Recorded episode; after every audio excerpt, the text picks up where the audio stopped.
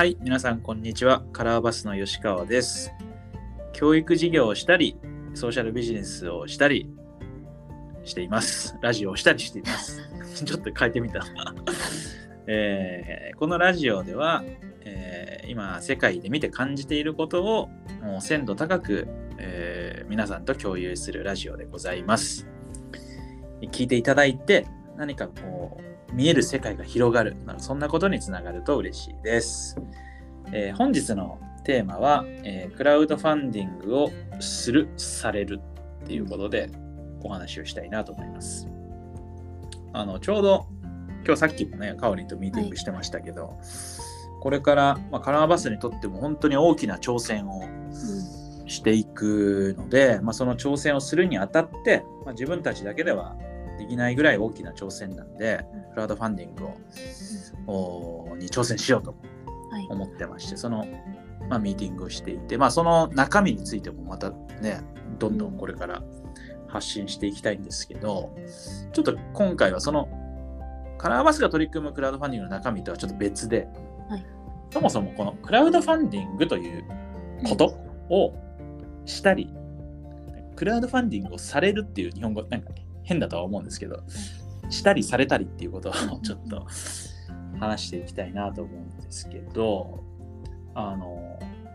クラウドファンディングを挑戦したことのある人っうんて、まあいると思うんですよ。はい。ある。それは主催者側としてみたいなそうそう感じです、ね。あの、応援者を募る側として。いや、大々的なのはないです。あの、カンパを集めるとかはありますけど、ああ、なるほどね。なるほどね。広い意味でのファンディングはしたことあります。なるほどね。OK。まあだからそういう系、逆にカンパを募ることをしたことない人もいると思う。なんかまあ、でもまあそういう、まあ、クラウドファンディングをしたことがある人もいるし、したことがない人もいると思うのね。で、一方で、クラウドファンディングに応援したことがある人もいると思うし、えっと、なんていうの？おクラウドファンディング挑戦してるから応援お願いしますっていうことを言われたことがある人もいると思うん。う。なんか、このなんか関係図があると思ってて、要はクラファンに挑戦したことがある人が他のクラウドファンディングを見る視点とクラファンしたことない人がクラファンを応援するときってなんかち違いあるんかなみたいなちょっと最近考えててでえっとまずはこのクラウドファンディングをするっていうことについてあのちょっと考えたいんですよ今。はい。で、えっと、クラウドファンディングをまだしたことはないんだが、クラウド、他の人のクラウドファンディングを応援したことがある人とない人が分かれると思うのね。はい。その、まあ何かっていうと、クラウドファンディング、他の人の応援お願いしますって言われてて、そこまで応援しなかっ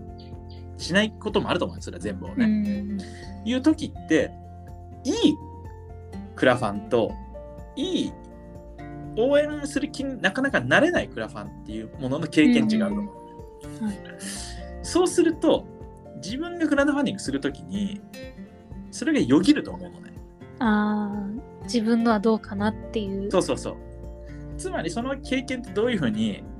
なるかって俺整理すると、クラウドファンディングをお願いしたら他人にね、あ、クラウドファンディングをお願いするっていうか、その応援をお願いしたときに、相手がどんな気持ちになるかっていうのって、自分に跳ね返ってくるっていうか、自分があの時応援されて、え、なんでこういう時だけメッセージ送ってくるのって思ったとするやん。うん。その経験があると、自分がクラウドファンディングするときに、そ人にもそう思われるかもっていううん。気持ちが働いて、うん結果クラウドファンディング自体に後ろ向きになるっていう構図あると思う。あ実体験からして。に。一方で、いや、もういろんなクラウドファンディングを応援してきましたみたいなうん。うん。メッセージもらったら、うわ、頑張れって思って応援してきましたっていう人って、自分が挑戦するときになんかまた違う感覚になるんじゃないかなと思ったね。だからなんかこのクラウドファンディングをしたり応援されたりっていう時って結局自分がそれそこに至るまでどういうふうにあ関わってきたか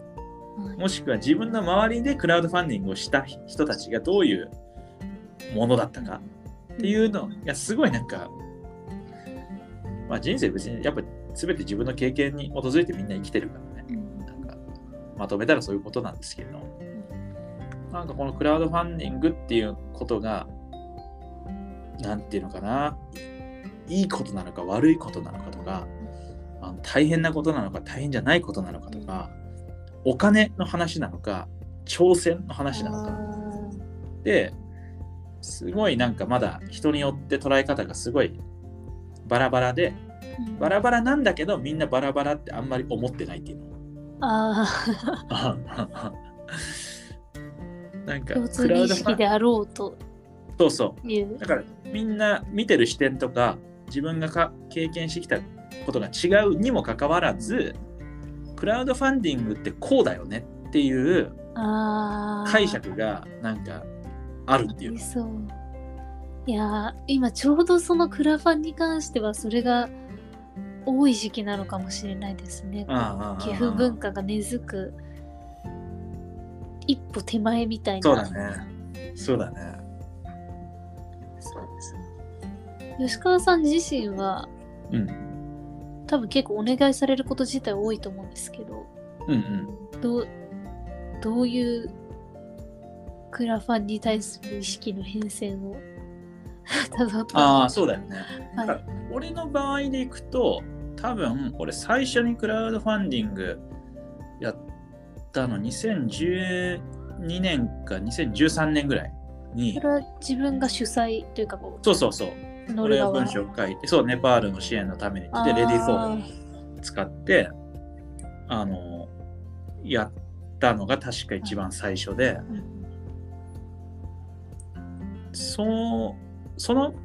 前までってクラウドファンディングをお願いしますって言われた経験あんまなかった。のねうん。だからなんかどっちかというと自分がやるっていうところからクラウドファンディングとなんか関わり始めたっていうの。ああ、確かにそれはなかなかレアというまあレアかもね、うん。今のタイミングで言う。だからそう考えるとその時のなんていうのかな。苦悩とか挑戦とか、まあ、ある種応援される嬉しさっていうのうん。がの多分原体験としてあるから基本的にクラウドファンディングを挑戦するっていう人には多分ものすごいポジティブなんだと思うね。ああ、なるほど。うん、その自分がやった経験がそっちから来てるから。うんうんでももちろんいろんな、じゃあかといって全部が全部応援できるわけじゃないからさ、なんか逆にそこの葛藤はあった。その。応援する気持ちがあるものの、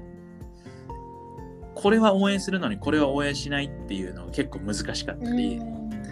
なんかこれはなんか俺途上国で、ね、路上でお金ちょうだいとかさ、このこの子を助けるこっちの子を助けるのにこっちの子を助けないっていうはい。時に感じた自分にとっての正義うん。の葛藤になんかちょっと似てるはい。文脈があって、クラウドファンディングのもちろん中身とかねもあるけどその基本的には挑戦する人にはポジティブでもそうだな。そその原体験があるから最近のいろんなクラファンの中であの本当にその人がそれをやりたいって思ってるのか、うんこれ集まったらやなんかその辺にはなんか敏感なのかも。ああ、なるほど。自分がやったことある。からこそ、そう。本気度みたいなところを結構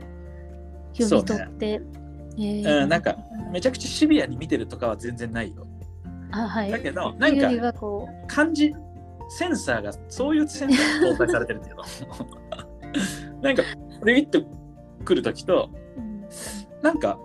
ピンと来こないいななっていう時そうそうそう、ああ、なるほど。うん、いろんな種類を見てきたし、やってきたからこそ、そのなんか嗅覚みたいなのが磨かれそうなんかたかもな。しれないうん。そうやね。だから、その流れでいくと、別に自分でクラファンをやってきたわけじゃない人が、うん今クラファンをやる時って、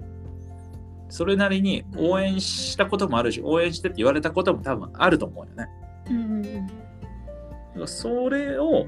考えると、えっと、あまりその、まあ、そそれまでの経験っていうのは生かした方がいいけど、今までの経験に恐れたり、こう変に引っ張られる必要はないっていうか、うんそこの意識は明確に持った方がいいんだろうね。挑戦するとなれば。ですねうん。私その自分のその過去の記憶とか経験に結構影響を受けてるって自覚するだけでもちょっとなんかぬ抜けるというかうんうんうん。こうイメージでプラスされてた部分を取っ払ってみることもできるんじゃないかなってそうだね。そうだね。確かに。いやー私もそうだなって思って今うんさっき言ったみたいにカンパを集めたりとか、まあ、カンパじゃなくても署名を集めたりっていう経験は、多分それなりにある、毎週末街頭に立ってみたいなのやってた分あるんですけどうん。その時って自分が高校生で制服着て活動してたのでうん。なんか応援される喜びよりもうん。若いのに偉いねっていう文脈だけで内容を理解せずに署名されちゃうことへのジレンマを感じてた、なるほどね。多分それが内容にこだわりたいとかちゃんと伝わってるかが気になるみたいなところに今つながってるんだなってなるほどね。そうかも。そうかもね。これをおのおの持ってるんだとそうだよね。そうだよね。なるほどね。面白いね。まあだから、何かに挑戦するっていう時に、今一度、まあちょっとこれは他者のね、力も借り、他者こうやって対話をしながらの方が気づくと思うけど、その挑戦に対して自分が持っているある種の偏見に互いに気づき合いその上でどうしたいのかっていうのを、まあ、マインドセットできると多分なんていうのあのみなぎるパワーじゃないけどこうエボリューション力じゃないけどなんか漏れなく力が発揮されるのかなと思った。となんか最後にそのクラファンされる側の視点？まあ要は応援する側だと思うんだけど。うんっていう視点でちょっと考えてみたいなと思ったんだけどはい。要はメッセージをもらう側の視点ってことだよね。うん。で頼まれる側の視点、そうそうそうそう。うん、でえっとこの主語と主語術え？し主語の関係でいくとクラファンする側からしたら依頼される側になると思うんだけどでも一方でその逆転の主語の発想にすると応援する側と応援される側ってことだよね。だから応援する側ってさ応援したいわけじゃん。ちょっとクラファンの場合ちょっとこれを今無理やりその枠組みにはめてみようと思うけど、ファンだあのアイドルだってスポーツチームだってさはい、応援する側って頼まれて応援してるわけじゃないやん。そうですね。自分から応援して、応援したい。うん。頑張れって応援したいっていううん。気持ちにもなり得る関係性のはずなんだよね。そうですよ応援ってそうですよね。そもそも、うん。でもなんか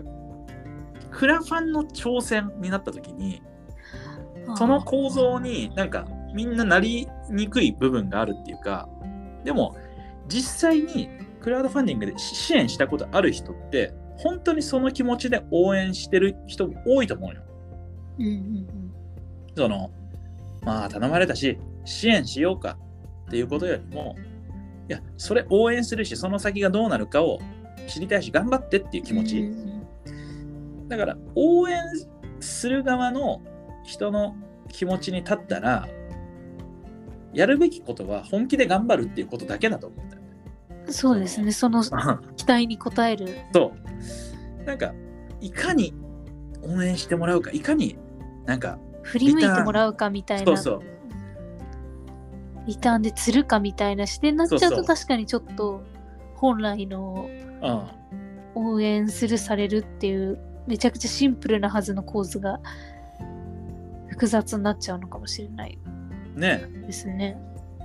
でなぜかなんかそういう風になりがちだなって思っててでこれがクラウドファンディングがやっぱりお金っていうことにみんな意識がちょっと行き過ぎてたりお金が動くお金を払うお金をもらうっていうことになんか気持ちが行き過ぎるとなんかその回路に入っちゃうのかなって思うんだけど確かに。そのスポーツだってそうだけどそのチケット代払うにしてもねファンクラブ払うにしてもお金動いてるけど、その試合をするとかその挑戦するっていうことはいへの応援があって、うんそここでたまたまチケットを買ってたりグッズを買ってたりなんとかしてるってなんかその順番をクラウドファンディングする側もなんかしっかりこう頭に入れてというかあのそういう挑戦をするんだっていうのが、まあ、特にこれからのカラーバスのクラウドファンディングではなんかそう思ってるしそのその挑戦を応援したいと思ってくださる人と長く付き合っていけると嬉しいよねと。いやーあすごい今なるほどと思いました。お金って確かに払ってすぐ対価を得る。100円払ってリンゴを買うっていう役割がまあ根本ですけどうん。エネルギーになったりとか、まあ、そのお金を提供するってことによってこう応援してるっていう感覚を得ることだったり本来もうちょっと多様だけどお金ってなると確かにちょっと思考がギュッて固まるうんところがあるのかもしれないです。うん。うん。そうね。カラーバスの目ざ表現したいクラファンのあり方があちょっと今見えてきてる。はい、いいですねちょっと挑戦す、挑戦の感じがこうみなぎってきましたよ。私も。わかりました。いいですね。まあ今日はこのクラウクラファンをするされるということで